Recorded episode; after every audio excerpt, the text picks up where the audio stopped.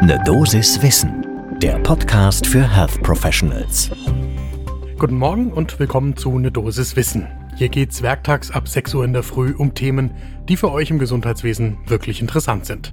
Heute ist das die Frage, inwiefern Hausärztinnen mit einfachen Tests eine COPD erkennen können. Ich bin Dennis Ballwieser, ich bin Arzt und Chefredakteur der Apothekenumschau und ich darf euch eine Dosis Wissen präsentieren, im Wechsel mit meiner Kollegin Dr. Laura Weißenburger. Heute ist Mittwoch, der 15. März 2023. Podcast von gesundheithören.de und Apothekenumschau Pro. COPD, das ist, wenn ich mich an meine klinische Zeit zurückerinnere, der Silent Killer unter den Diagnosen. Man geht davon aus, dass etwa 40 Prozent von Männern und Frauen die Diagnose zu spät bekommen, sagt uns Felix Herd, mit dem wir für diese Folge eine Dosis Wissen gesprochen haben. Felix Herd ist Chefarzt der Pneumologie und Beatmungsmedizin der Thoraxklinik am Universitätsklinikum Heidelberg. Und diese späte Diagnose, die rächt sich.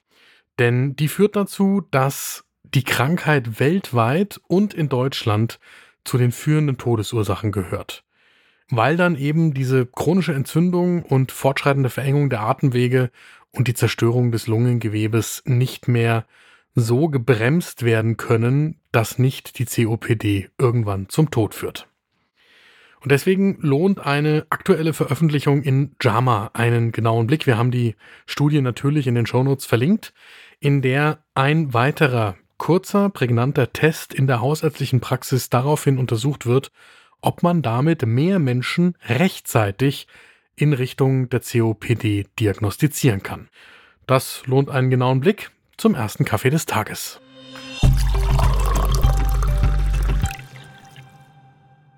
In dieser Studie haben Fernando Martinez und KollegInnen vom Weill Cornell Medicine Center in New York einen kurzen Fragebogen validiert. Dieses Screening-Tool ist sehr simpel. Der Fragebogen, der umfasst nur fünf Fragen zu Symptomen und Exposition.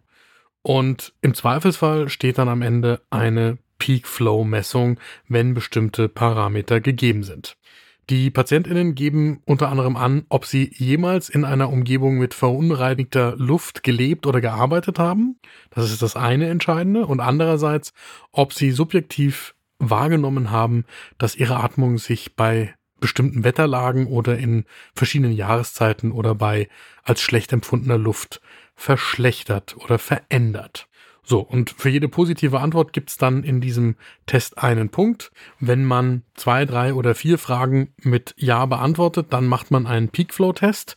Und wenn dann bestimmte Grenzwerte unterschritten werden, dann geht's zur lungenärztlichen Untersuchung. Das Ganze ist in einer multizentrischen Querschnittsstudie an mehr als 4000 PatientInnen bei HausärztInnen im mittleren Alter von mehr als 60 Jahren auf die Probe gestellt worden. Und das heißt, die PatientInnen haben einerseits den Fragebogen ausgefüllt und eben im Zweifelsfall den Peak Flow Test gemacht. Und dann wurden aber alle ProbandInnen auch fachärztlich untersucht. Und zwar ist die Lungenfunktion getestet worden. Unter anderem mit Hilfe der Spirometrie. Und das heißt, letztendlich wurde dann bei allen bestimmt, ob sie klinisch eine signifikante COPD hatten. Der primäre Endpunkt in der Studie waren die Sensitivität und die Spezifität dieses Screening-Tools zur Identifizierung von Patientinnen mit einer nicht diagnostizierten klinisch signifikanten COPD. Im Ergebnis ist bei 110 Patientinnen die Diagnose der COPD gestellt worden und bei gut der Hälfte, 53 von denen war anhand des Fragebogens und der eventuellen Peak-Flow-Messung auch schon die Verdachtsdiagnose gestellt worden. Das heißt, die Sensitivität lag bei knapp 50 Prozent. Bei knapp 500 StudienteilnehmerInnen hatte der Fragebogen einen Fehlalarm ausgelöst. Das heißt, die Spezifität, die betrug knapp 90 Prozent. Das heißt, auch im Ergebnis würde der Fragebogen eine Reihe von nicht notwendigen Facharztuntersuchungen auslösen. Jetzt haben wir Felix Herd vom Uniklinikum Heidelberg um seine Einschätzung dieser Studie gebeten. Felix Herd sagt uns, dass die Studie gut gemacht ist, mit vielen PatientInnen validiert worden ist, die Sensitivität eben niedrig ist, dafür aber die Spezifität hoch. Allerdings, und das ist eine wichtige Einschätzung, der Test ist nicht wirklich was Neues. Es gibt Daten von 2010, die zeigen, dass wenn Hausärztinnen über 40-jährigen Patientinnen nur zwei Fragen stellen, sie der noch nicht entdeckten COPD zuverlässig auf die Schliche kommen. Und die zwei Fragen sind so simpel, dass es weh tut. Die erste ist, rauchen Sie oder haben Sie mal geraucht? Und die zweite ist, haben Sie ab und zu vermehrt Husten? Wenn zweimal mit Ja geantwortet wird und man dann die Lungenfunktion testet, dann haben zwei von drei PatientInnen eine COPD. Das heißt, wenn man nur ein kleines bisschen mit ganz simplen Fragen in der Anamnese das triggert, dann kommt man den PatientInnen zuverlässig auf die richtige Diagnose. Das heißt, diese US-Studie, die fügt nicht wirklich was Neues zum Wissen hinzu, aber die Kernaussage, die ist ja unterstützenswert, dass man nämlich mit einfachen Tools herausbekommen kann, wer ein Risiko für eine COPD hat. Und darauf legt Felix Herd Wert. Das ist wichtig.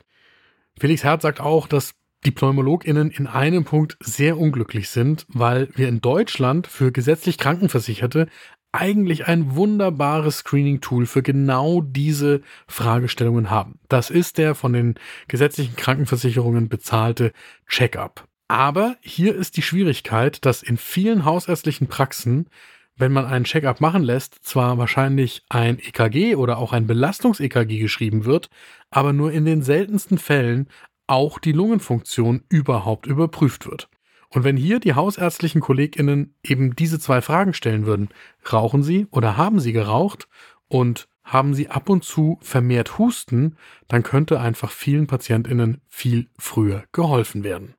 Das Fazit für diese Folge ist deshalb für mich, auch in der hausärztlichen Praxis gelegentlich überprüfen, welche Möglichkeiten man im Anamnesegespräch hat, um relevante Diagnosen zuverlässig zu finden. Das Wissen um diese Fragen bei der COPD ist schon mehr als ein Jahrzehnt alt. Die Umsetzung steckt trotzdem noch in den Kinderschuhen. Das war eine Dosis Wissen für heute. Die nächste Folge gibt's morgen früh ab 6 Uhr überall dort, wo ihr Podcasts hört. Und wenn euch diese Folge gefallen hat, dann empfehle ich euch den Podcast meiner Kollegin Julia Rotherbel aus der Apothekenumschau Chefredaktion. Julia spricht in ihrem Podcast Frau Doktor, übernehmen Sie mit Ärztinnen, die es geschafft haben in der Medizin. Das ist hörenswert und Frau Doktor, übernehmen Sie gibt's ebenfalls überall dort, wo ihr Podcasts hört. Ein Podcast von gesundheithören.de und Apothekenumschau Pro.